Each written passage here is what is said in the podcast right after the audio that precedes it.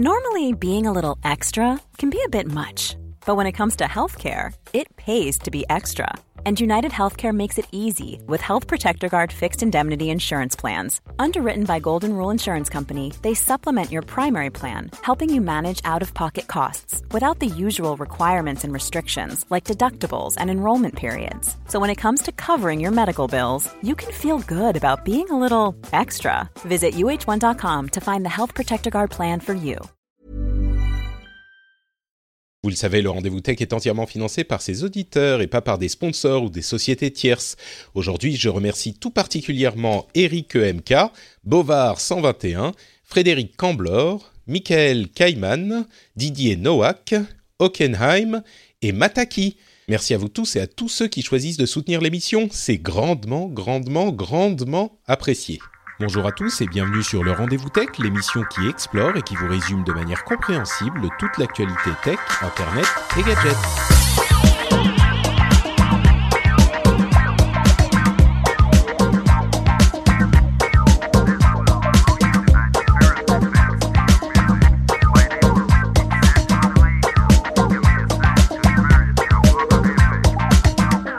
Bonjour à tous et bienvenue sur le Rendez-vous Tech, l'émission qui vous résume toutes les semaines en une heure environ toute l'actualité tech, internet et gadgets.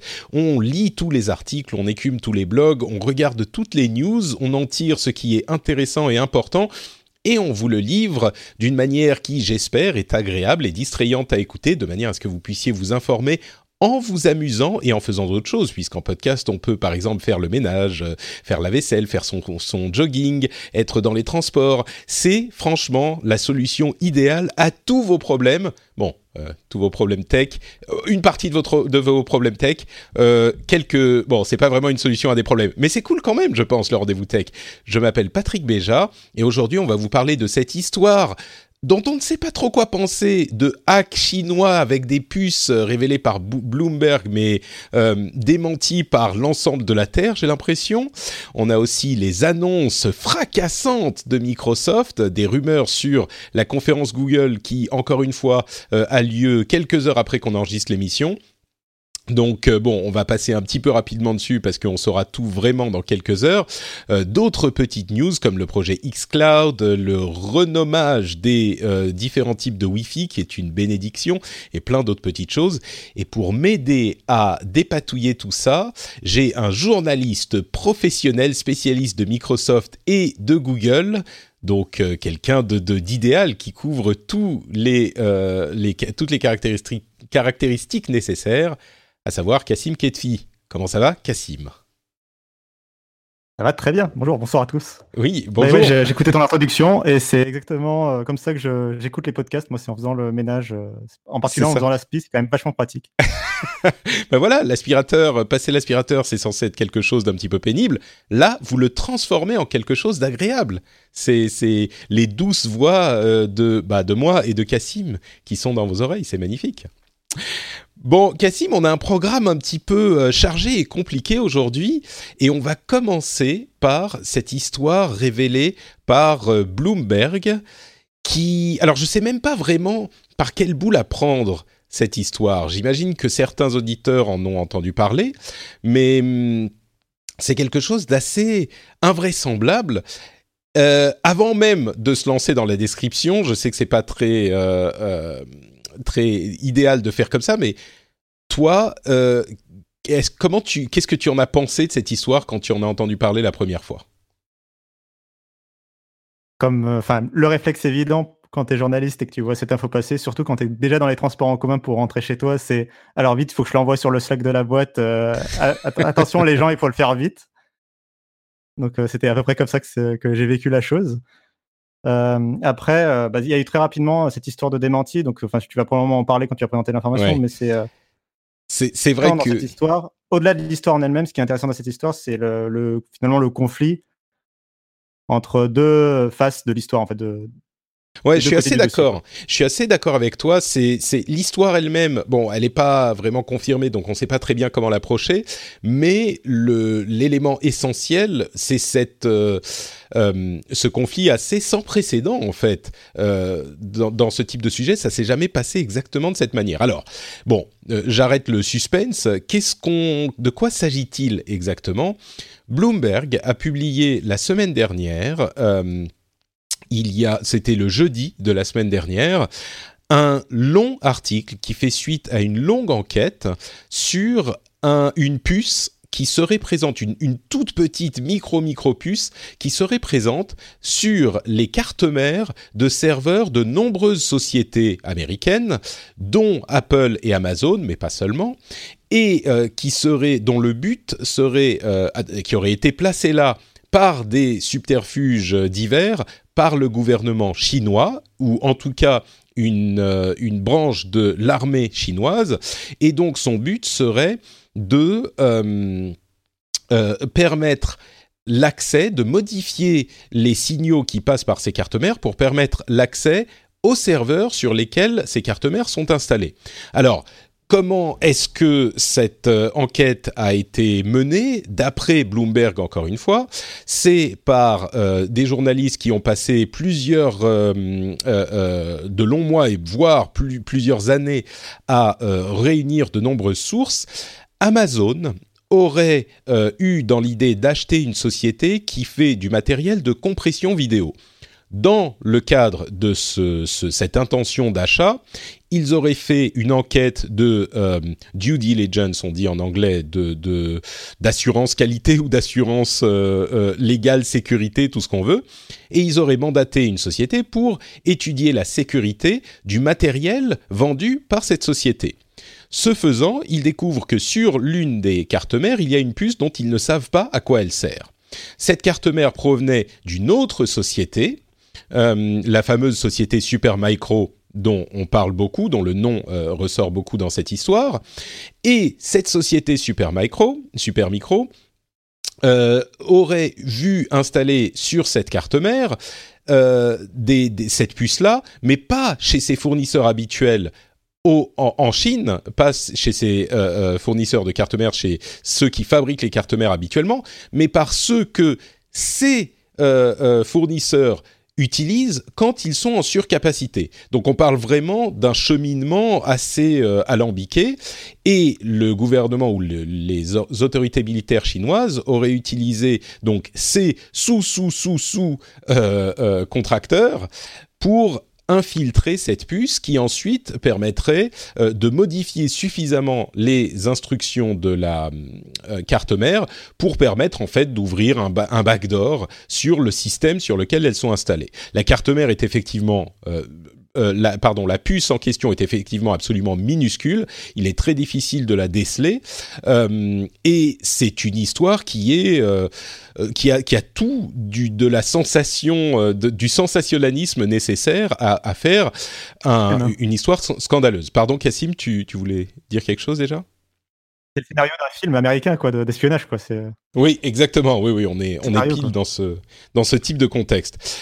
Donc ça, c'est l'histoire qui est euh, rapportée par Bloomberg avec, il faut le signaler, euh, de, de, nombreuses sources. Alors d'après eux, hein, parce que bien sûr, dans ce genre de contexte, les sources restent anonymes. On parle de questions de sécurité nationale, euh, de d'accès à des sujets hautement sensibles et des, des, sujets qui pourraient valoir, on imagine, des, des renvois, des peines de prison ou peut-être même plus grave, des mises en danger si on avait les noms. Donc il est compréhensible que les, sources restent anonymes, mais euh, Bloomberg assure avoir enquêté sur une, euh, euh, des choses qui sont passées sur une période de, de plusieurs années, de 4 ans, et avoir, ils disent, 17 ou 18 sources différentes qui confirment et qui corroborent les faits à travers les différentes sociétés et agences nationales.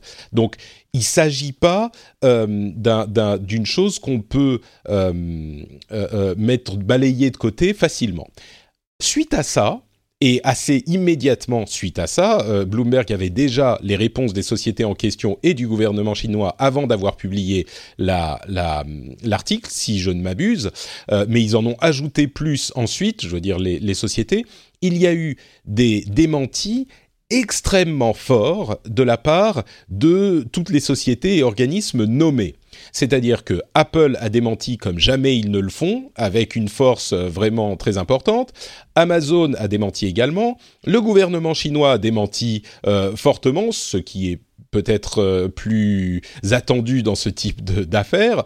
les autorités américaines ont démenti, peut-être avec des termes un petit peu moins forts.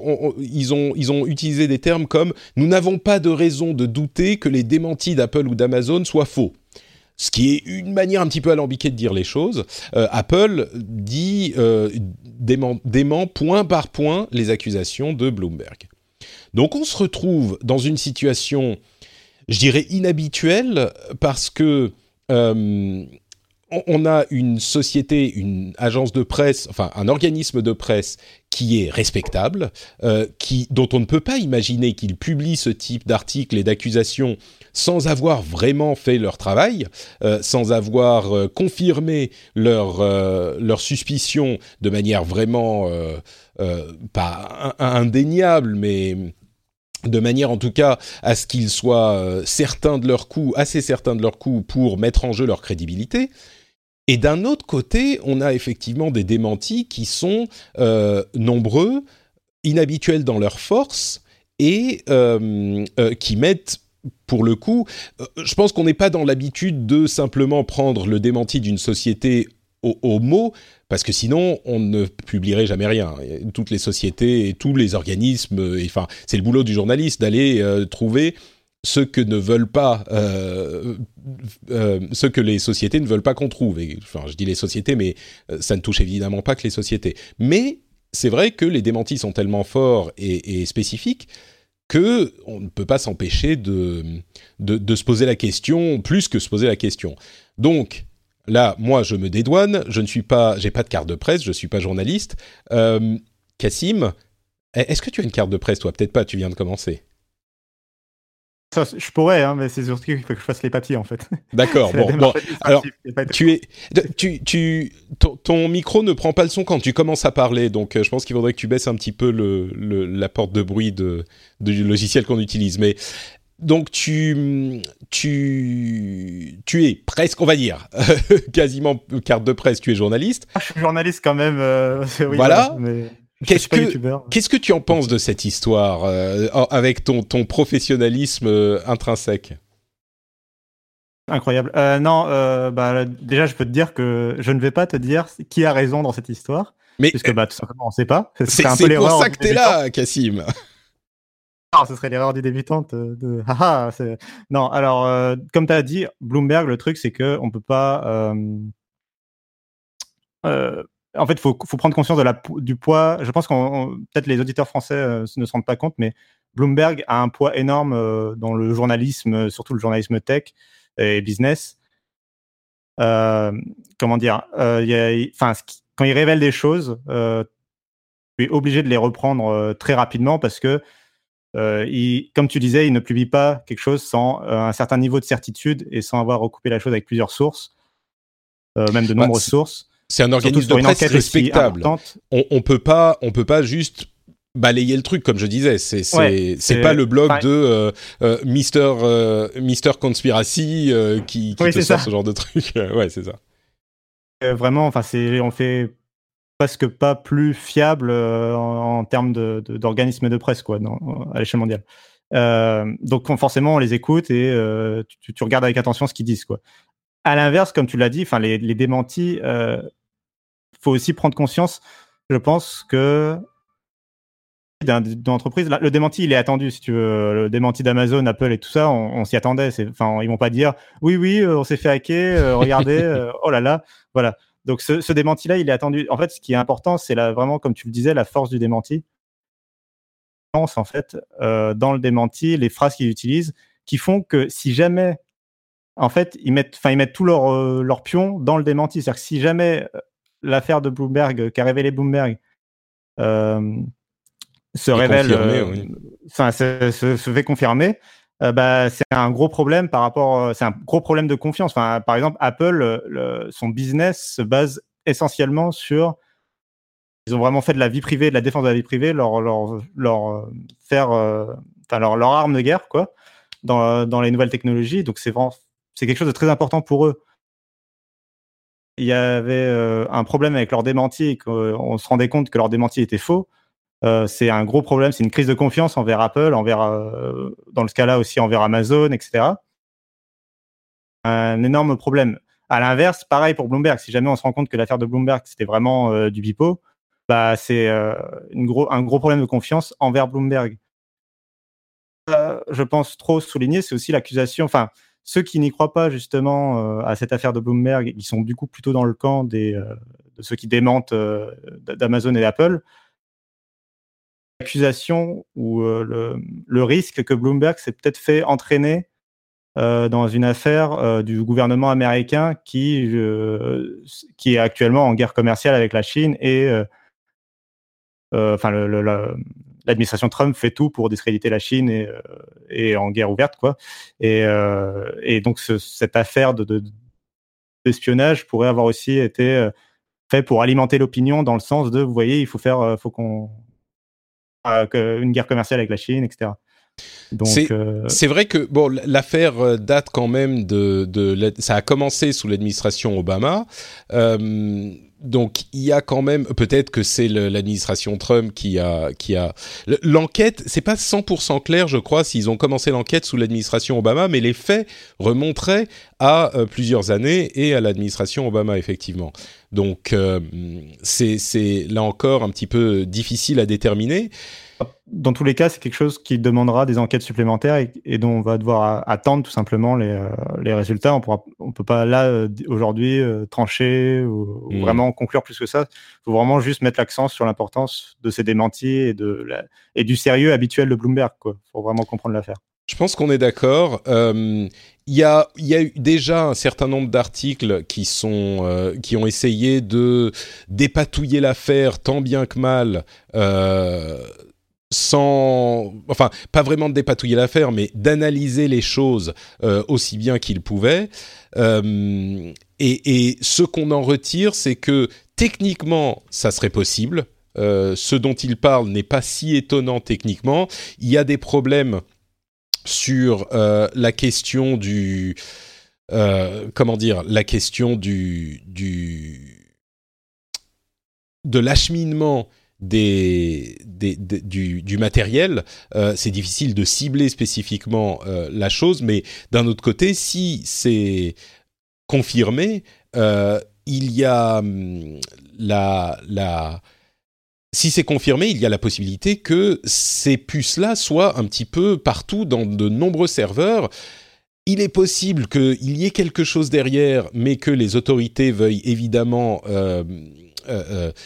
veuille éviter la panique, euh, c'est une possibilité. Il est possible également que les gens qui écrivent les démentis ne soient pas au courant, parce que quand on est au courant de ce genre de choses, il y a on, a comme instruction très claire de ne pas en informer qui que ce soit d'autre pour qu'il y ait une euh, possibilité de le démentir justement. Encore que ils ont ressorti, euh, et Apple en particulier a ressorti encore des démentis en indiquant spécifiquement qu'ils ne sont pas sous l'effet d'un gag order. Alors ce que c'est qu'un gag order, c'est un ordre du gouvernement de ne pas dire qu'ils sont au courant.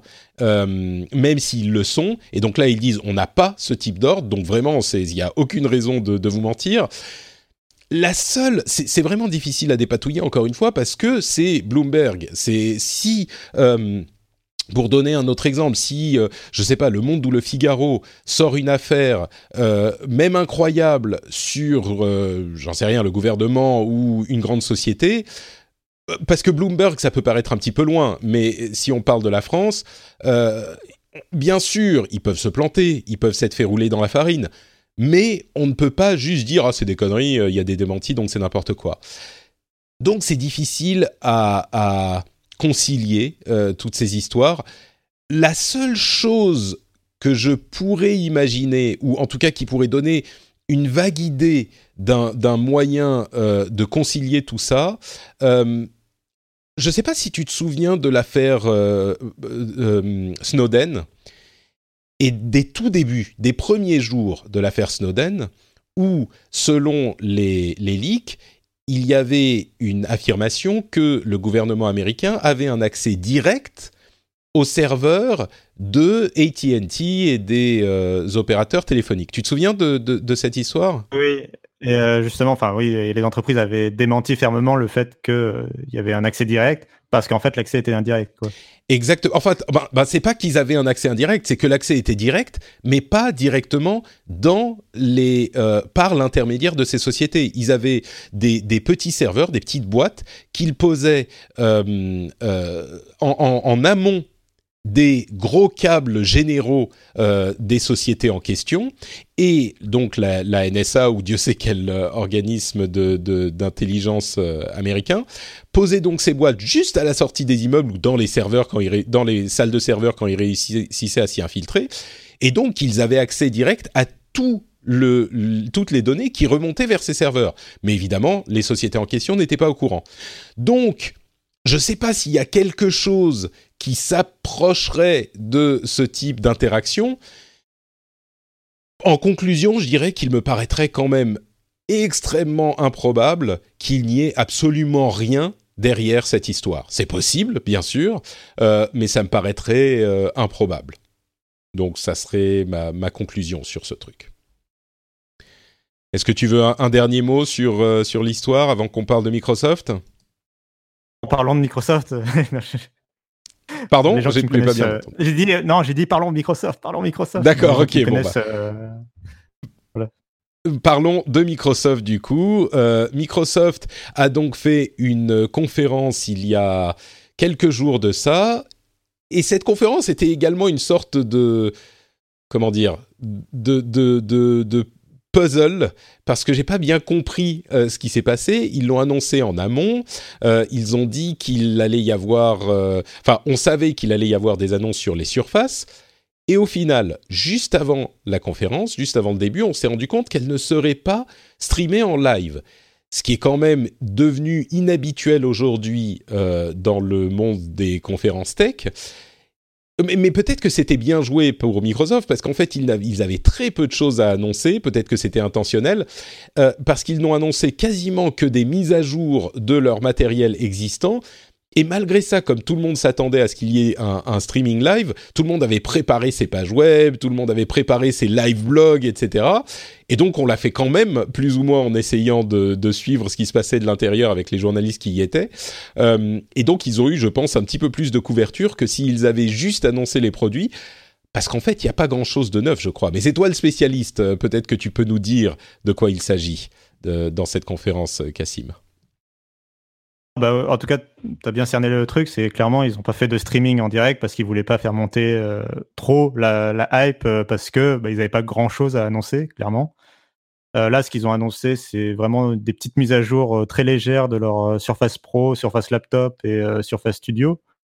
donc, on a le Surface Pro 6. la seule nouveauté, c'est que le processeur change de génération et que maintenant il sera disponible en noir, alors qu'avant, la seule couleur des surfaces depuis la première, toute première surface, couleur grise, donc euh, qui, a, d'ailleurs un peu, enfin qui était devenu un peu la, couleur représentant, euh, qui permettait à, Microsoft de se différencier un petit peu du, euh, du reste du marché. Donc là, ils reviennent, en, tout cas, ils, reviennent à cette finition noire. voilà. C'est vraiment. Attends, excuse-moi, je t'interromps, mais c'est vraiment l'annonce de cette conférence que les, les matériels sont, sont, ont des processeurs plus puissants et sont disponibles en noir, en fait mais c'est ça, le Surface Pro 6, par exemple, c'est la seule nouveauté. Surface Laptop 2 aussi, le design ne change pas du tout. Et en particulier, ce qui a été épinglé, c'est le fait que euh, quand ils disent que le matériel ne change pas du tout, c'est que bah, c'est les mêmes ports qu'avant. Et donc, il n'y a pas de port USB type C, par exemple, qui est quand même la nouvelle connectique euh, universelle que l'on retrouve maintenant sur l'ensemble des. Euh, par exemple, tous les PC neufs de cette gamme de prix, puisqu'on parle de machines vendues autour de 1000 euros à peu près, à partir de 1000 euros en tout cas toutes les machines neuves dans cette gamme de prix proposent de l'USB Type C euh, avec du Thunderbolt derrière, enfin peu importe, mais ils proposent au moins de l'USB Type C quoi. Donc c'est absent complètement. Ouais. Donc on a mise à jour du Surface Pro 6, mise à jour du Surface Laptop 2 et mise à jour du Surface Studio 2. Euh, c'est de bonnes machines, mais effectivement, on n'a pas de changement de design ou euh, de modification vraiment intéressante. Mais je te vois bien mauvaise langue, euh, petit troll euh, qui aime bien dire du mal de Microsoft. Tu dis qu'il n'y a rien de nouveau, ou c'est peut-être moi qui ai dit qu'il n'y avait rien de nouveau, mais il y a quand même quelques trucs un petit peu différents. ils ont des, des, des casques qui s'appellent les Surface Headphones qui ont l'air un petit peu intéressants. Euh, le Surface All Access Programme qui donne en fait un, un achat euh, sur une période de 24 mois, c'est un peu Surface as a Service. Euh, et quoi d'autre?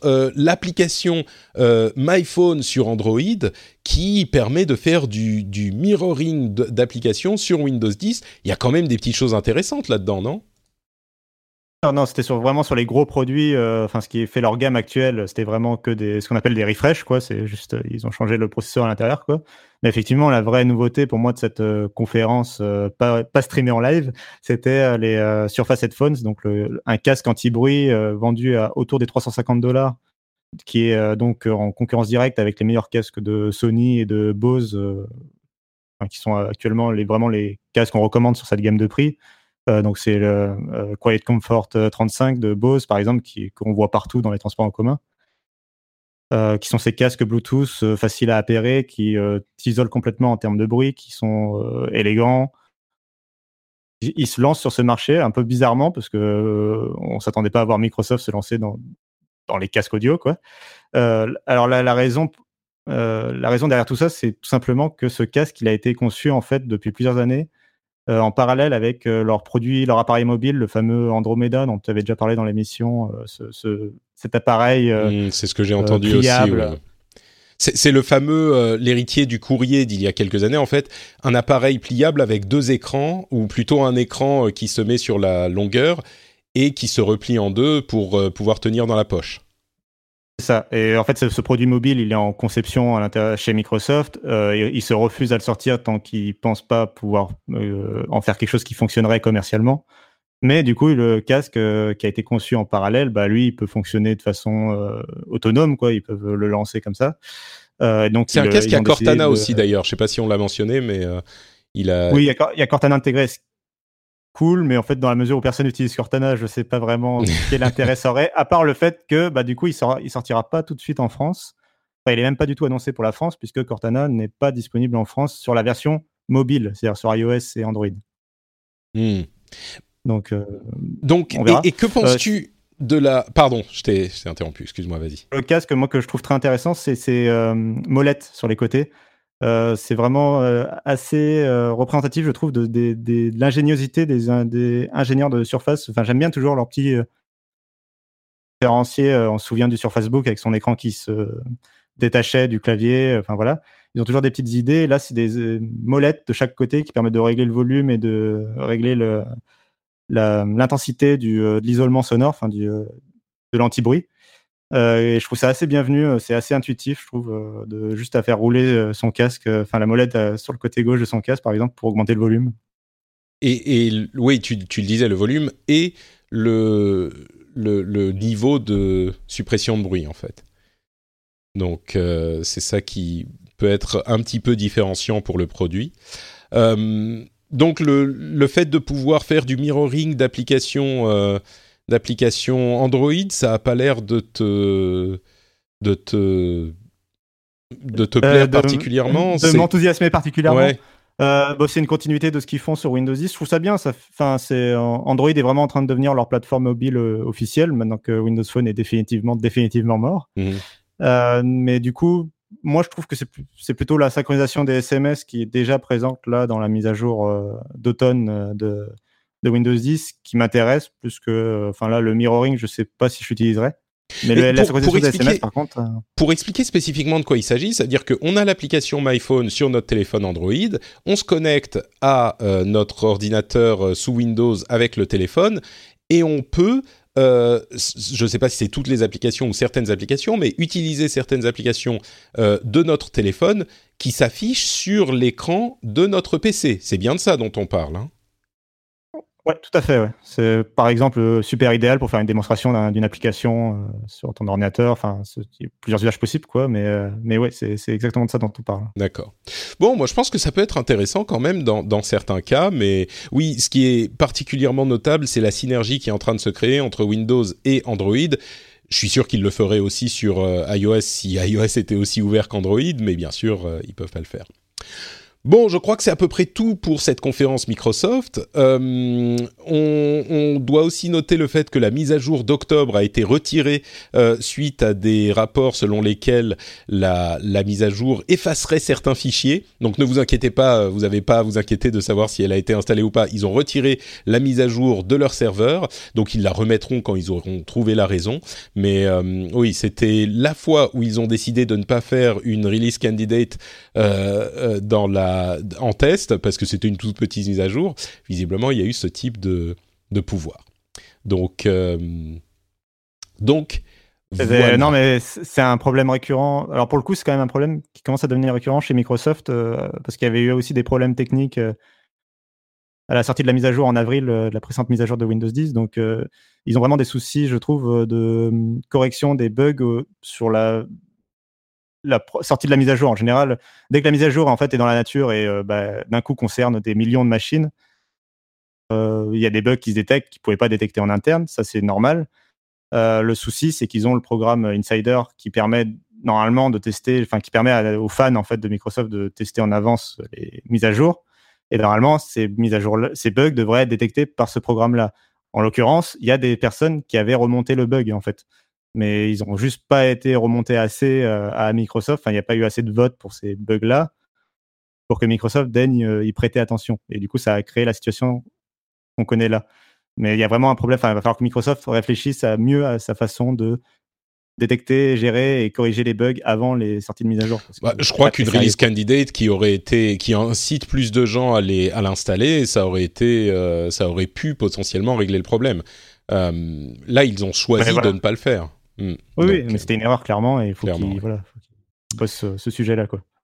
Bon, bah on va continuer dans les sujets passionnants et avant tout de même de se lancer dans les news et les rumeurs, même si avec Google on n'est plus tout à fait certain que ça soit encore des rumeurs, mais peut-être juste des, des, des news euh, un petit peu en avance je vais quand même passer un tout petit instant à remercier les auditeurs qui choisissent de soutenir l'émission et qui la font exister. Euh, sans vous, sans ceux qui vont sur patreon.com slash rdvtech et qui choisissent de donner un dollar, deux dollars par épisode, euh, eh bien l'émission n'existerait pas. Et parmi tous les patriotes, il y a un témoignage que je voudrais lire aujourd'hui, c'est celui de Freddy Berriot qui nous dit Hello, plusieurs raisons pour lesquelles euh, je suis patriote. Tout d'abord, je ne rate aucun épisode du Rendez-vous Tech depuis de nombreuses années. Ton podcast me rend service, me fait gagner du temps. À chaque fois que j'entends vaguement parler d'une news tech, mais que je ne capte pas tout, je me dis, bon, c'est pas grave, si c'est important, Patrick en parlera dans le Rendez-vous Tech. Ça, c'est quelque chose qui me fait vraiment plaisir parce que c'est l'une des missions, l'un des buts de cette émission, c'est de se dire, euh, ça vous permet de ne rien rater d'important euh, et donc de vous reposer le reste du temps parce qu'on fait le travail pour vous. Hum, il continue, donc ton podcast a de la valeur pour moi. Euh, cela me paraissait malhonnête de, de ne pas contribuer financièrement vu ce que ça m'apporte, vu ce que m'apporte le rendez-vous tech. Autre raison est qu'il y a quelques années, j'écoutais assidûment un podcast photo quand l'auteur a voulu monétiser avec un système d'abonnement maison, Patreon n'existait pas. Cela n'a pas fonctionné, je n'ai pas participé, le, podcast a disparu. Je me suis dit qu'il ne fallait pas que l'histoire se répète. Et puis le système de Patreon est tellement simple, pratique et limpide, je crois que euh, c'est... le meilleur euh, témoignage qui résume le mieux tout ce qu'on peut dire de bien sur ce système et sur les raisons de soutenir l'émission. Donc, je vous laisse apprécier et je vous encourage à faire un petit tour sur patreon.com/rdvtech si vous aimez bien l'émission. Donc on continue avec cette fameuse conférence Google qui aura lieu dans quelques heures maintenant, donc on va pas passer trop de temps dessus, mais tout a leaké. Euh, on a les téléphones Pixel, Pixel 3, enfin Pixel 3 et Pixel 3 XL. Euh, on a la nouvelle machine euh, Chrome OS qui s'appelle le Pixel Slate tablette. Enfin, le Pixel Slate, c'est une tablette sous Chrome OS. La nouvelle version du Pixel Book.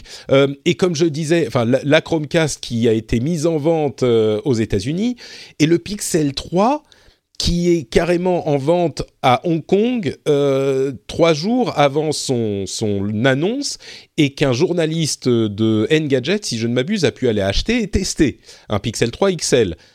C'est un tel point que on se demande si euh, c'est pas carrément orchestré par euh, Google. Ça paraît peu probable, mais c'est invraisemblable comme, euh, comme série de leaks là. Cassim, euh, quelle est ton estimation de journaliste averti? Bon, euh, il y a une théorie effectivement comme quoi Google aurait tout manigancé depuis le début, ha ha ha. mais personnellement, je j'y crois pas une seule seconde parce que parce que déjà on contrôle pas autant les fuites comme ça. Enfin c'est bizarre. là il y a des fuites, les fuites genre le, le, téléphone qui est en vente à Hong Kong, c'est complètement improbable. Enfin c'est pas voilà. Euh, il y a d'autres façons de faire fuiter volontairement ton téléphone qui seraient plus faciles, quoi. Genre, tu l'oublies dans un bar, par exemple. Hmm. Euh, mais ça, ça a déjà été euh, fait. Peut-être que justement le, la vente à Hong Kong, parce que je ne sais pas si tu as vu, mais dans leur vidéo d'annonce de la conférence qu'ils ont mis en ligne aujourd'hui, ils font référence à toutes ces histoires. Ils font référence à tous les articles et, et ils mettent un petit smiley genre embarrassé à la fin. Vous allez voir ce que vous allez voir. Euh, on a encore des secrets, wink wink. Euh, bah, Ils disent pas vraiment ça. Ils, disent juste, euh, c'est juste oui, on est au courant que tout a leaké. Mais en même temps, ça pourrait être ah, ah vous allez voir, on vous a bien eu effectivement. Mais c'est pas forcément ce qu'ils sont en train de dire. Mais mais c'est un tel point que. Hmm. Pas une, seconde, je pense que s'il y avait eu vraiment un autre produit, selon moi, on en aurait déjà entendu parler. Pour moi, la seule hypothèse où un autre produit mystère euh, serait prévu d'être annoncé euh, à cette conférence, c'est si euh, c'était un produit qui serait pas en vente demain, mais par exemple dans six mois. C'est la seule. Flexibility is great. That's why there's yoga. Flexibility for your insurance coverage is great too. That's why there's United Healthcare Insurance Plans. Underwritten by Golden Rule Insurance Company, United Healthcare Insurance Plans offer flexible, budget friendly coverage for medical, vision, dental, and more. One of these plans may be right for you if you're, say, between jobs, coming off your parents' plan, turning a side hustle into a full hustle, or even missed open enrollment. Want more flexibility? Find out more about United Healthcare Insurance Plans at uh1.com. As a person with a very deep voice, I'm hired all the time for advertising campaigns. But a deep voice doesn't sell B2B and advertising on the wrong platform doesn't sell B2B either. That's why if you're a B2B marketer, you should use LinkedIn ads. LinkedIn has the targeting capabilities to help you reach the world's largest professional audience. That's right. Over 70 million decision makers all in one place. All the big wigs and medium wigs. Also small wigs who are on the path to becoming big wigs. Okay, that's enough about wigs. LinkedIn ads allows you to focus on getting your B2B message to the right people. So, does that mean you should use ads on LinkedIn instead of hiring me, the man with the deepest voice in the world? Yes. Yes, it does. Get started today and see why LinkedIn is the place to be to be. We'll even give you a $100 credit on your next campaign. Go to linkedin.com slash results to claim your credit. That's linkedin.com slash results. Terms and conditions apply. façon pour qu'une une entreprise américaine puisse vraiment garder le secret. On l'a vu avec Apple, euh, par exemple, je sais pas, sur l'iMac Pro, euh, chez Microsoft avec des produits Surface aussi à l'époque. Simplement, pour qu'un produit ne fuite pas, il faut qu'il soit en conception que aux États-Unis avec une petite équipe euh, très rapprochée, que des prototypes n'aient pas encore été fabriqués en Chine pour pas que ça fuite des, lignes d'assemblage. Et en fait, c'est des produits qui sont forcément prévus pour 6 à 12 mois après l'annonce. Mais du coup, est-ce que est-ce que tu penses que ça fuit tellement parce que en fait Google n'a pas l'habitude Ils sont relativement jeunes dans ce type de d'entreprise de fabrication de, de, leurs produits eux-mêmes. Tu crois que ça fuite plus que chez les autres juste parce qu'ils n'ont pas l'habitude, c'est ça, et qu'ils savent pas comment euh, bien verrouiller les toute la chaîne de production? Enfin, là, je trouve que ça a particulièrement fuité, effectivement, euh, notamment le téléphone, là, dont on a eu la prise en main complète. C'est un peu le record des, des fuites euh, jamais, quoi. Mais, mais par exemple, Apple euh, est quand même, enfin, ça fait quand même quelques années que les annonces d'iPhone, on sait un peu tout avant l'annonce de l'iPhone, tu vois. Enfin, oui, bien sûr, mais là, euh, les, les ventes, en général, quoi. les deux différents produits qui ont été mis en vente avant leur annonce, il y a quand même un problème qui va au-delà de la fuite parce que le, le, le produit est très recherché, donc euh, tout le monde essaye d'en avoir un, un, morceau, tu vois. Il y a, il y a un problème dans leur chaîne de, de distribution et de production, quoi. Ils sont nouveaux, effectivement. En plus, ils changent. Euh, il me semble que cette année, justement, ils changent de, façon de produire. C'est-à-dire que l'année dernière, si on se souvient bien, les pixels étaient produits par HTC euh, et LG. Et normalement, cette année, euh, c'est plutôt Foxconn qui s'occuperait de la production des, des produits. Et donc, c'est peut-être ce changement de, de, façon de produire qui a peut-être aussi causé ces fuites. impossible à dire. En tout cas, c'est sûr qu'on a tout le détail de. Là, on a même depuis ce matin les prix et la date de sortie en France du des deux smartphones, quoi. Puisque, euh, oui, on l'a pas dit, qui, qui, sera à retenir de cette conférence, c'est il arrive enfin en France. Oui, bah on en avait parlé au moment où euh, la, la conférence, enfin, il a été annoncé que la conférence serait également en duplex en France. Et là, euh, forcément, la, seule raison possible est c'est le fait que tu, tu puisses l'acheter en France également. Enfin, j'en vois pas d'autre. Est-ce que vous avez, j'imagine, des gens qui vont aller à la conférence en France tout à l'heure?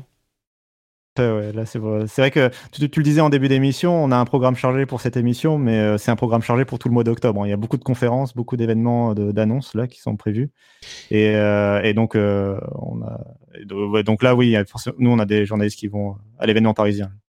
Et justement, euh, si on parle du reste du mois, on a également une conférence qui devrait bientôt être annoncée par Apple pour euh, leurs nouveaux iPad, MacBook et peut-être d'autres petites choses. On a quelques détails sur les nouveaux iPads, les nouveaux iPad Pro, qui incluraient Face ID sans notch, donc euh, le l'encoche ne serait pas présente et ils auraient euh, trouvé un moyen de le mettre juste dans le bord de, l'écran, qui est peut-être un petit peu plus gros le bord de l'écran que sur les téléphones.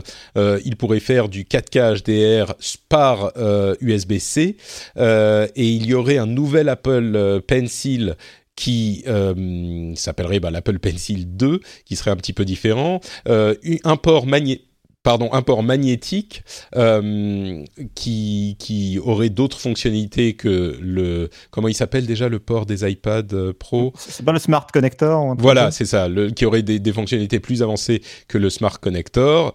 Euh, donc voilà, ça c'est les petites rumeurs qu'on a sur les prochains iPad Pro qui devraient pas tarder à être annoncés. Euh, bon, passons aux news et aux rumeurs euh, en général. Microsoft a annoncé son projet xCloud, qui est en fait une version dans le cloud de sa console Xbox One. On savait qu'ils étaient en train de travailler dessus puisqu'ils l'avaient annoncé à l'E3. On pensait pas que ça allait être annoncé dès maintenant. Euh, mais bon, c'est encore un, un, une preuve de plus que le jeu vidéo en streaming est en train de, de, de, d'envahir l'ensemble de l'industrie, à voir si ça fonctionnera vraiment commercialement. Mais là encore, euh, je ne peux pas m'empêcher, comme je le disais la dernière fois, d'avoir une petite pensée pour euh, Yann.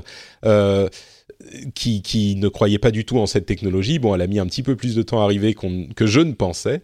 Mais, mais, comme je le disais, je pense que c'est surtout des problèmes d'offres commerciales, pas tant des problèmes d'offres technologiques. Mais bon, là encore, je pense que si on veut prendre l'aspect un petit peu plus industrie et société, puisqu'on est dans le rendez-vous tech plutôt que dans le rendez-vous jeu, je me dis que euh, la manière dont Phil Schiller, qui est responsable aujourd'hui euh, du département de la division euh, Phil Schiller, qu'est-ce que je raconte? Phil, Spencer, qui est responsable de la division Xbox au sein de Microsoft, la manière dont il a convaincu Satya Nadella de euh, remettre des sous dans euh, la division euh, jeux vidéo, il est allé le voir et il lui a dit écoute Satya, je sais que tu aimes le cloud, on va tout mettre dans le cloud. Ça va être du cloud partout, des consoles dans le cloud, les serveurs vont tout faire et donc c'est Xbox dans le cloud. Et donc là, on a la concrétisation, mmh. je pense de oui, pardon. Tu, tu, tu, es d'accord Je disais Azure All the Things. Oui, exactement, Azure All the Things, c'est ça. Euh, bon, non, mais, euh, oui, vas-y. Bon, rapidement, juste en deux mots, euh, ce, qui est, ce qui est marrant, je trouve, c'est que je pense que l'annonce, comme tu l'as dit, on l'attendait pas si tôt. Je pense que l'annonce, elle était prévue pour décembre. Il y a une conférence Xbox en décembre. C'est en novembre. C'est le, le... c'est le 8 ou le 10 novembre. C'est la X018, c'est ça? Oui, en novembre, voilà. Je pense qu'il l'a il c'était prévu pour cet événement-là et pas pour maintenant. Et en fait, il y a Google qui a annoncé son projet similaire la semaine dernière, son Project Stream, qui est à peu près la même chose. Et comme par, enfin, d'un coup en une semaine ils annoncent ça, ça, ça sent, enfin, je trouve que ça sent un peu la réaction pour dire, pour rappeler plutôt que eux aussi sont sur le sujet, quoi. Mmh, c'est pas faux, oui, peut-être. Bon, on en, saura plus, euh, peut-être même l'offre commerciale qui sera lancée euh, bientôt, euh, puisque le projet semble assez avancé. En tout cas, ils ont déjà des, des, des enfin lancé bientôt, je dis lancé en test. Ils mentionnent bien le fait qu'ils ont des serveurs dans tous les pays du monde et ils ont déjà ce matériel dans un de leurs serveurs aux États-Unis, donc ils semblent prêts à faire à lancer ce test quoi l'une des meilleures décisions que la Wi-Fi Alliance ait pris depuis sa création. Euh, ça, c'est quelque chose qui est vraiment euh, qu'on euh, pouvait espérer, mais dont, auquel on n'osait pas y croire. Ils ont décidé de changer les noms des différents types de réseaux Wi-Fi et de passer de noms complètement obtus comme 802.11 AX en des trucs beaucoup plus simples comme Wi-Fi 4, Wi-Fi 5 et Wi-Fi 6. Ah, c'était quand même pas si compliqué. Il leur a fallu quoi 20 ans pour réussir à, comprendre qu'on ne comprenait rien à ce truc? C'est invraisemblable. Donc les Wi-Fi euh, 802.11n, c'est Wi-Fi 4. 802.11 AC, c'est Wi-Fi 5. Et 802.11 AX, c'est Wi-Fi 6. Et bien sûr, il y en aura d'autres après. Euh, il était J'espère qu'ils vont s'y tenir et qu'on n'aura pas New Wi-Fi, euh, Wi-Fi euh, Pro, Wi-Fi, Wi-Fi 6 Plus, oui, c'est ça. C'est vrai. Ah, voilà. une autre annonce du côté de chez Amazon qui a, qui a décidé d'augmenter le salaire minimum de ses employés aux États-Unis et en Angleterre. Je ne sais pas si c'est le cas en France aussi. J'imagine que la, la, législation est peut-être un petit peu plus sévère à ce niveau-là, donc euh, les employés Amazon étaient un petit peu mieux payés déjà en France que leurs euh, confrères euh, américains et anglais. Donc ils montent les revenus de environ 12 dollars à environ 15 dollars par heure, ce qui est quand même une augmentation substantielle. il y a deux bémols plus ou moins énorme à ajouter à cette euh, annonce. D'une part, ils ont dans le même temps sucré les bonus mensuels et les bonus euh, de d'action euh, que les travailleurs pouvaient avoir. Donc en fait, ils ont transféré les, une partie du salaire, du salaire dans, dans le salaire nominal. Ce qui, bon, on parle quand même souvent de salaire nominal quand on parle de rémunération, donc J'imagine que l'un dans l'autre, si on se plaignait que le salaire était trop bas, je pense que les gens qui s'en plaignaient ne prenaient pas en compte les bonus euh, mensuels et les bonus d'action, etc. Donc c'est de bonne guerre de dire, bah voilà, maintenant le salaire est augmenté, il n'y a pas les trucs que vous preniez pas en compte dans vos critiques. Ok.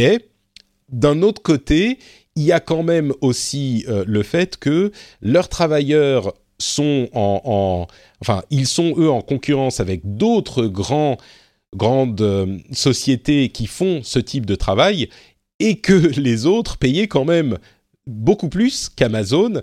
Donc, à la fois, ils ont cet avantage entre guillemets fiscal de se dire, bah, on augmente les salaires, mais en fait, de fait, on perd pas moins d'argent parce qu'on a euh, les bonus qui sont supprimés.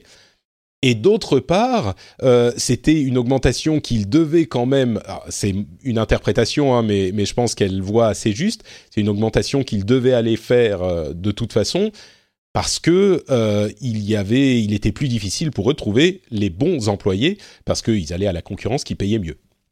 Donc c'est quand même un bon coup de com d'Amazon.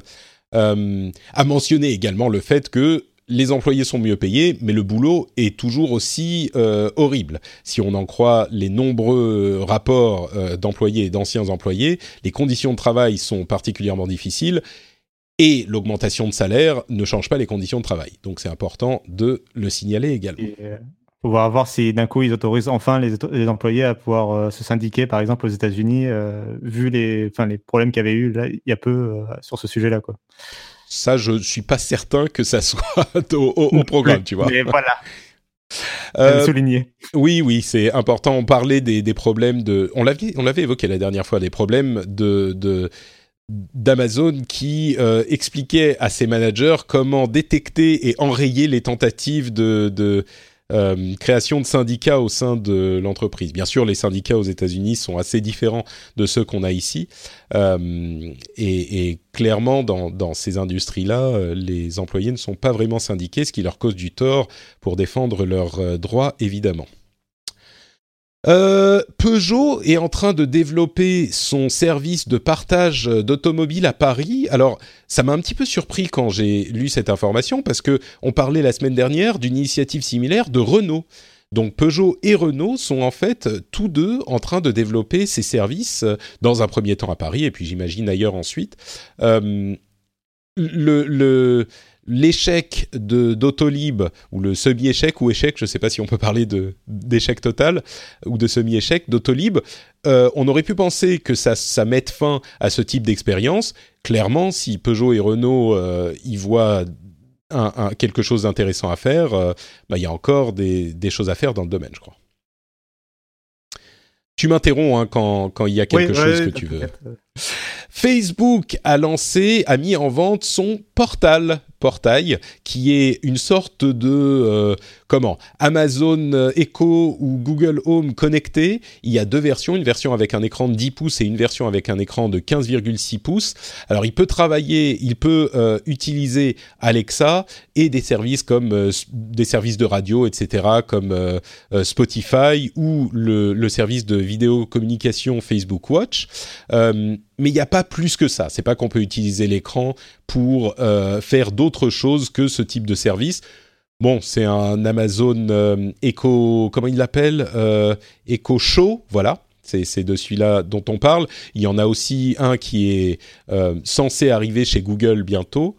Euh, ce soir, en fait. Ce soir, voilà. qui sera déjà là au moment où vous entendrez cette émission.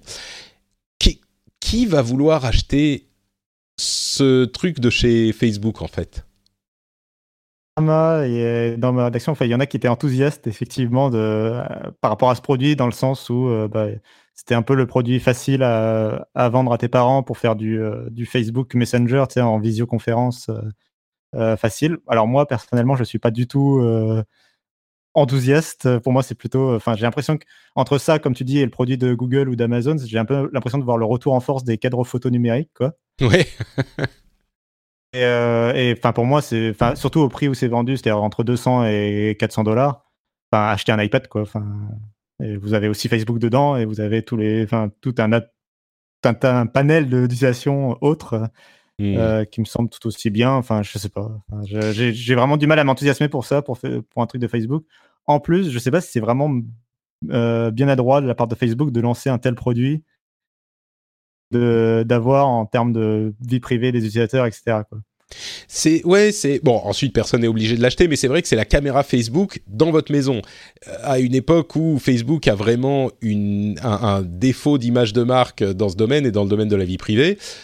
Bon, mais en même temps, ça montre l'importance de ce marché, je crois, euh, des, des, enceintes et des écrans. Euh, bon, des écrans connectés, ça, ça, couvre beaucoup de choses, mais des enceintes à écran connectés, peut-être qu'on peut le dire comme ça. Euh, les écrans domestiques, quoi. Les, oui, oui. Et, et, mais c'est l'importance de ce marché que même Facebook tente de, de, de s'y engouffrer. Bon, à voir. C'est vrai que ce qui est presque euh, ironique, c'est que on va peut-être se dire ah oui, mais Facebook, la vie privée, euh, c'est quand même un petit peu euh, trop d'avoir aussi un, un, une enceinte à écran connecté. Et du coup, on va se rabattre sur quoi? Sur Google pour protéger sa vie privée. C'est quand même une, c'est quand même un, choix un petit peu étrange, on va dire. Vas-y, je te laisse enchaîner avec le truc d'après. Oui, bah, on enchaîne justement avec le truc d'après. Donc, euh, il y a euh, des, des euh, il y avait un bug dans Google Plus et dans son API que, que Google a, ou plutôt que le Wall Street Journal a révélé et que Google a confirmé. Euh, en fait, c'est comparable à ce qui a provoqué le scandale euh, Cambridge Analytica avec Facebook il y a quelques mois. Bien sûr, si on n'en parle pas en, en début d'émission, c'est que il n'y a pas eu autant d'accès. À vrai dire, d'après Google, il n'y a eu aucun euh, accès euh, euh, malicieux Plus, ou illégal. Pardon. Oui. D'après, qu'est-ce que tu dis Il n'y a aucun, y a Google Plus. Aucun accès à Google Plus du coup, du tout. Oui, c'est ça. Euh, ça concernait spécifiquement Google Plus. Et donc, moi, je veux bien les croire que si la, vulnérabilité n'avait pas été euh, découverte, euh, ils n'ont pas eu tellement à souffrir de, de fuite de données. Là où c'est amusant, c'est que Google a décidé, suite à ce bug, d'enfin débrancher les machines qui tenaient euh, Google Plus en, survie artificielle. Euh, et donc Google Plus va tirer sa révérence euh, d'ici quelques mois, ça sera mi-2019 si je ne m'abuse. Bon, le réseau social, même si je sais qu'il a ses fans encore aujourd'hui, pour certaines utilisations spécifiques. Il faut avouer que le réseau social est un petit peu devenu euh, la ville du western euh, qui est désertée avec les petites euh, les petits buissons qui roulent et le vent qu'on entend dans le fond. voilà, la fin de Google Bien sûr, Cassim, toi, c'est une tristesse sans fin que tu ressens à cette annonce, j'imagine. Ah bah c'est sûr, depuis à Frandroid, là, depuis ce matin, on pleure la disparition de Google+, ce petit ange. Parti trop tôt non, mais non, euh, enfin. Euh, après, Google Plus, pour de vrai, alors, euh, si je, blague à part et troll à part, bon, c'est un réseau social qui a jamais marché commercialement, mais un peu comme Windows Phone en son temps. Il y avait des bonnes idées dedans, notamment enfin, cette histoire de gestion des cercles, etc. On va pas refaire l'histoire de Google Plus, mais bon, voilà. Comme ça. Mm. Google a jamais réussi. Finalement, le réseau social de Google qui a marché commercialement, c'est YouTube. Quoi oui, c'est vrai, c'est vrai. Bon, réseau social, c'est une description un petit peu euh, généreuse, mais euh. c'est vrai que oui, oui, non, t'as raison.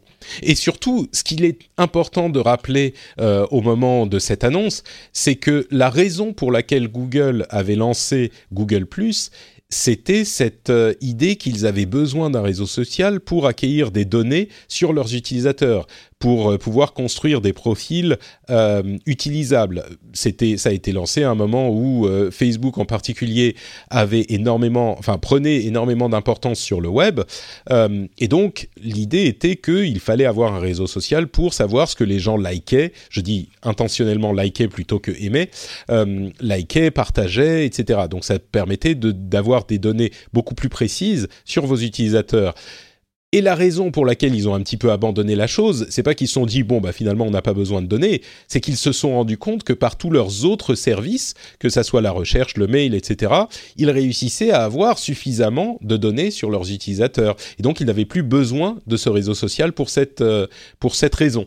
Donc c'est important de, le rappeler également. En tout cas c'est l'analyse euh, la plus euh, commune, je pense, de ce qui s'est passé avec Google ⁇ euh, tiens, parlons un petit peu de la, Californie. Euh, on sait qu'ils ont voté une loi sur la neutralité du net qui était particulièrement forte, qui est d'ailleurs en train d'être remise en question par les grands opérateurs euh, téléphoniques et même la FCC aux États-Unis, l'organisme qui est censé réguler les communications. Euh, en plus de ça, ils viennent de euh, voter une loi qui oblige les compagnies euh, publiques, donc cotées, à avoir au moins une femme sur leur board en 2019, d'ici 2019, deux en 2021 et trois, euh, trois ou plus pour les boards qui ont au moins six personnes.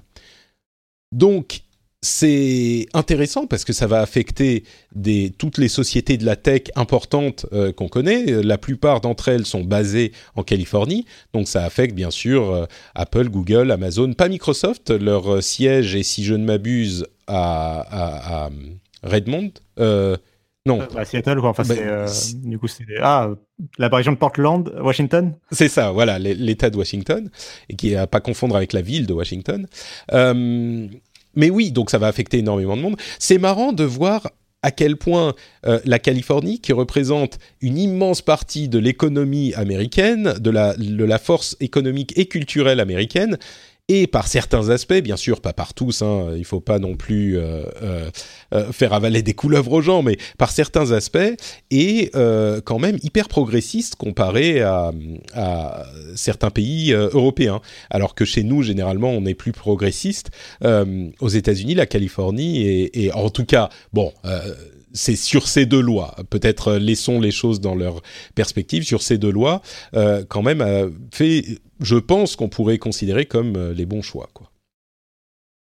États-Unis, d'une manière générale, la Californie, elle a tendance à faire figure d'exception, ou en tout cas d'être un peu effectivement à l'avant-front de ce genre de, de, de combat, quoi.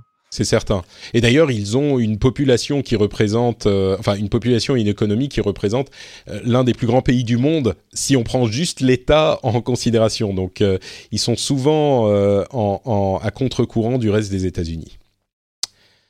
Euh, un petit truc intéressant, tiens, euh, une collaboration, ou plutôt, euh, oui, si, on peut dire une collaboration entre Wikipédia et Internet Archive, deux organisations auxquelles je fais des, des, dons très régulièrement vous savez que les sources de Wikipédia sont hyper importantes. Euh, il faut sourcer son, son, son, travail quand on écrit des articles du type de ceux qu'on peut trouver sur Wikipédia.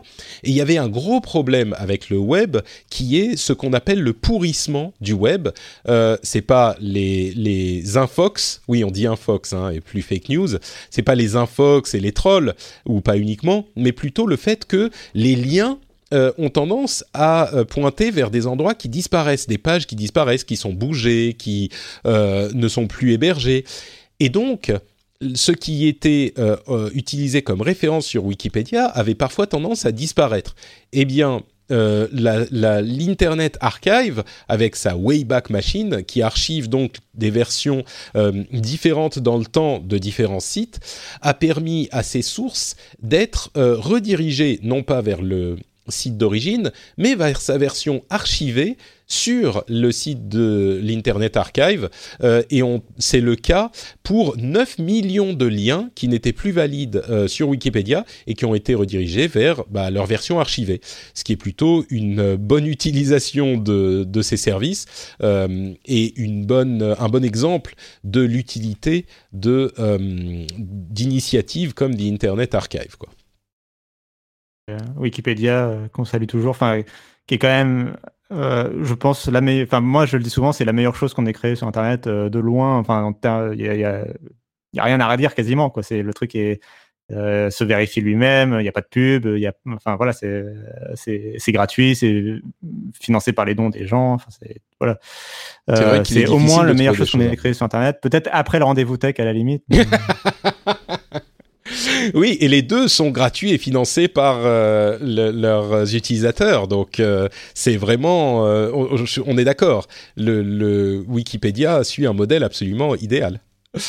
Un, un, truc intéressant à noter à propos de Wikipédia également, puisqu'on parle d'Infox, ils ont déterminé les euh, le, les éditeurs de Wikipédia, qui sont en charge du contenu et de la manière dont est géré le contenu sur Wikipédia, a déterminé que Breitbart, la la publication américaine de droite, voire d'extrême droite, qu'on connaît bien, euh, a été jugée comme une source non fiable et ne peut donc désormais plus servir de lien euh, euh, de, sources en fait pour les articles de Wikipédia. Si vous voulez euh, établir un article sur Wikipédia, il va falloir trouver d'autres sources que Breitbart parce que tout simplement bah, leur, leur, leur propension au sensationnalisme et à l'exagération, euh, voire à la fabrication, euh, fait qu'ils sont pas fiables. Là où c'est intéressant, euh, on s'écarte un tout petit peu de la tech, mais ce qui est intéressant, c'est que ça peut évidemment évoquer des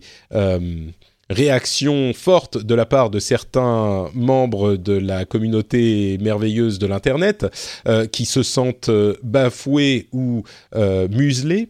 là où c'est intéressant, c'est qu'il y a une semaine de ça environ, il y a eu une décision similaire qui a été prise à propos d'un média, là pour le coup, qui est plutôt de gauche, qui est même très de gauche, qui s'appelle Occupy Democrats, qui est dans la mouvance site euh, vraiment activiste dans la mouvance de euh, euh, Occupy Wall Street. Hein.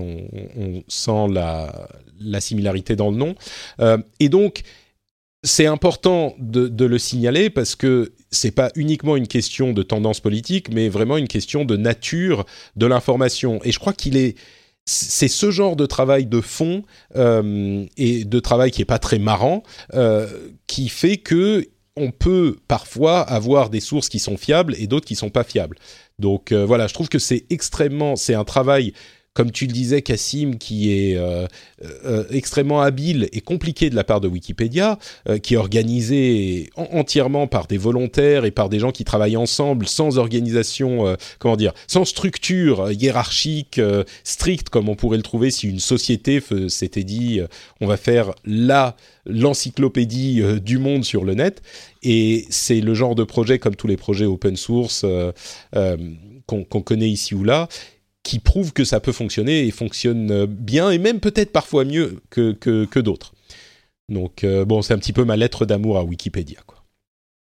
Oui, mais euh, enfin, à la limite, peu importe. Euh, enfin, effectivement, qu'ils aient banni un site d'extrême droite ou un site d'extrême gauche, dans les deux cas, de toute façon, ce qu'il faut souligner, c'est le fait que si l'information qu'on voulait publier sur Wikipédia, dont on voulait faire un nouvel article, était vraie, facilement vérifiable, euh, il y aura d'autres sources à trouver que Breitbart. Euh, enfin, ce sera facile pour la personne qui voudra écrire l'article. Donc, euh, c'est pas comme si on allait museler les, personnes qui fréquentent ces sites. Ils peuvent très bien écrire toujours des articles. Il faut juste qu'ils trouvent d'autres sources. Et je suis sûr que si ce qu'ils disent est vrai, il y aura des sources pour le vérifier. Ah, mais tu dis ça, mais tu n'es pas au courant des grandes, des grands efforts de, muselage et des billets qu'ont la, la, tech, le monde de la tech contre, je sais pas, les, les, les braves gens de, de la droite euh, euh, stricte qui veulent juste exprimer leurs opinions. je, je, dis ça, tu sais, en même temps. mal un peu. Hein. oui, un tout petit peu. Mais, mais je pourrais dire en même temps, euh, tu, tu ne te rends pas compte euh, de la, la cabale qui est faite contre les braves gens euh, de, de droite ou de gauche d'ailleurs dans notre pays, qui fait que la presse les muselle et la presse est complètement aux ordres. toute la presse est aux ordres de, de soit des intérêts du capital, soit des intérêts euh, comment ils disent ça, les gens de, de, de nos amis du Front National, euh, des intérêts européens, de la mondialisation, tu vois, ce genre de choses.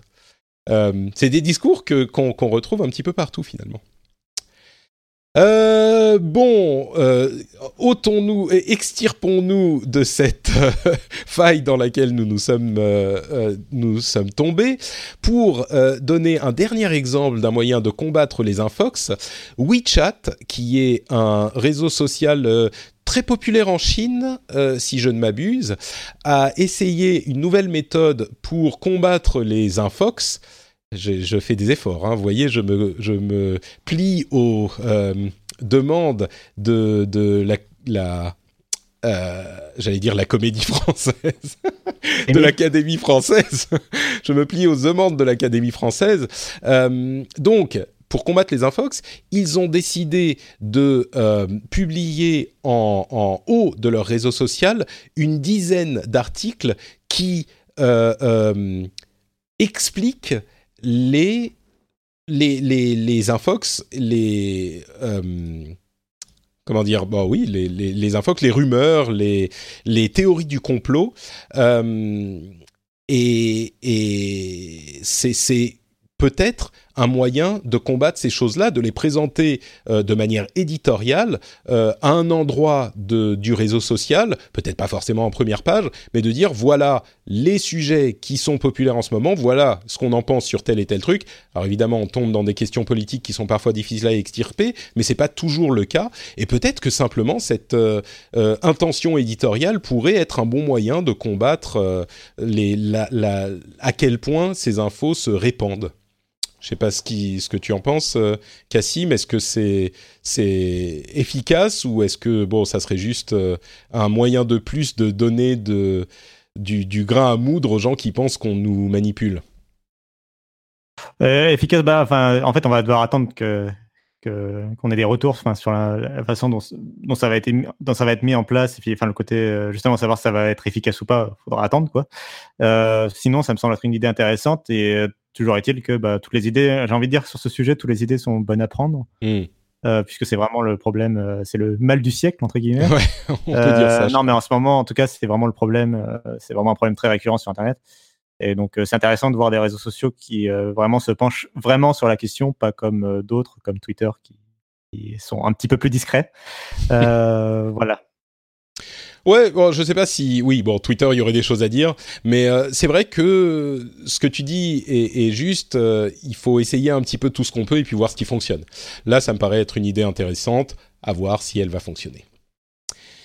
Et c'est sur ces bons mots qu'on va conclure notre émission et que je vais donc remercier euh, une nouvelle fois Cassim d'avoir été présent avec moi pour détailler un petit peu tout ça.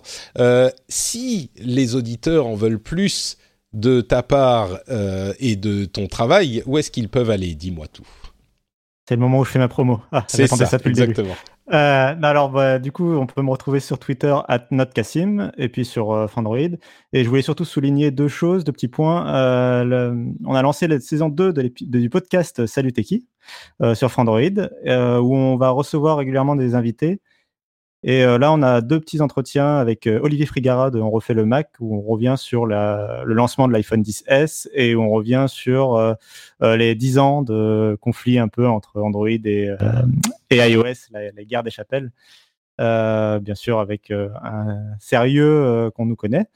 Et, et, et puis, on a deux- deuxième chose, on a lancé Vroom il n'y a pas longtemps, qui est une, un, un nouveau média, enfin un- un- une marque lancée par Numérama, je vais y arriver, euh, qui est dédiée, comme son nom l'indique, aux nouveaux moyens de locomotion. Bah, t'en parlais un petit peu, on en parlait un petit peu dans l'émission avec euh, Peugeot. Bah, c'est exactement de ça dont on va traiter sur Vroom. Euh, on va, voilà, on va, on va traiter des nouvelles, toutes les nouvelles voitures autonomes, les, les services qui se lancent euh, de, de partage, euh, que ce soit scooter, euh, mobilette, j'en sais rien. De, tous, tous les, voilà, tous les nouveaux moyens de locomotion, en tout cas, dont on parle de plus en plus souvent dans les émissions tech, tout simplement, et Et du coup, avec Numérama. Tiens, j'ai une question à propos de Vroom. Euh, c'est une sous-marque de Numérama, donc c'est uniquement sur le site de Numérama ou est-ce qu'il va y avoir un site euh, spécifique dédié? Euh, C'est uniquement sur, euh, sur Numérama, dans une rubrique qui est quand même bien dédiée, enfin, qui vraiment change l'interface du site. Enfin, c'est vraiment. Mais c'est pas vroom.fr, ouais, a-. C'est un, un- c'est c'est un élément du site Numérama. dédiée. Ouais, Et il y a juste un compte, euh, des comptes euh, sur les réseaux sociaux qui sont dédiés. euh, comme ça, si on veut juste s'informer cet élément-là, on peut simplement euh, suivre euh, Vroom. euh, J'ai oublié le. Faut que je re... Vroom Vroom Tech, voilà, euh, Ah, sur. Twitter par exemple. et, euh, et on aura toutes les infos qui vont bien. Super, merci beaucoup Cassim. Je dis ce qu'il en est pour ma part. Note Patrick sur Twitter, Facebook et Instagram. Vous pouvez me suivre partout sur tous les réseaux sociaux que vous aimez euh, pour avoir des infos exclusives et croustillantes. Non, je fais, j'en fais un peu trop. Euh, en tout cas, c'est Note Patrick partout. Vous pouvez également venir commenter l'épisode euh, sur FrenchSpin.fr, commenter sur la qualité du réseau de Cassim. Euh, qui parfois a fait un petit peu défaut dans cette émission, mais pas trop. Je pense que, que ça ira. Ce, ce coup-ci, c'était pas le mien. Là, moi, j'ai corrigé mes problèmes, euh, donc c'était, ça venait pas de moi. Euh, et vous pouvez également soutenir l'émission Euh, si vous pensez qu'elle vous apporte quelque chose, si elle vous a permis d'y voir un petit peu plus clair sur ces sujets un peu compliqués que qu'on a évoqués. N'hésitez pas, patreon.com/rdvtech. Vous choisissez un ou deux ou trois dollars par épisode, comme vous voulez, un petit peu plus, un peu moins. C'est vous qui choisissez. Vous choisissez le nombre d'épisodes que vous soutenez par mois. Euh, vous choisissez quand vous vous arrêtez. Ça prend deux minutes pour s'inscrire. Franchement, qu'attendez-vous pour euh, vous lancer, pour avoir le plaisir, la fierté d'être un patriote? Qu'attendez-vous? Rien, vous pouvez le faire tout de suite. Merci à vous tous qui choisissez de le faire. Je vous aime d'amour. On vous donne rendez-vous dans une semaine pour un nouvel épisode et on vous fait de grosses bises. Ciao ciao Ciao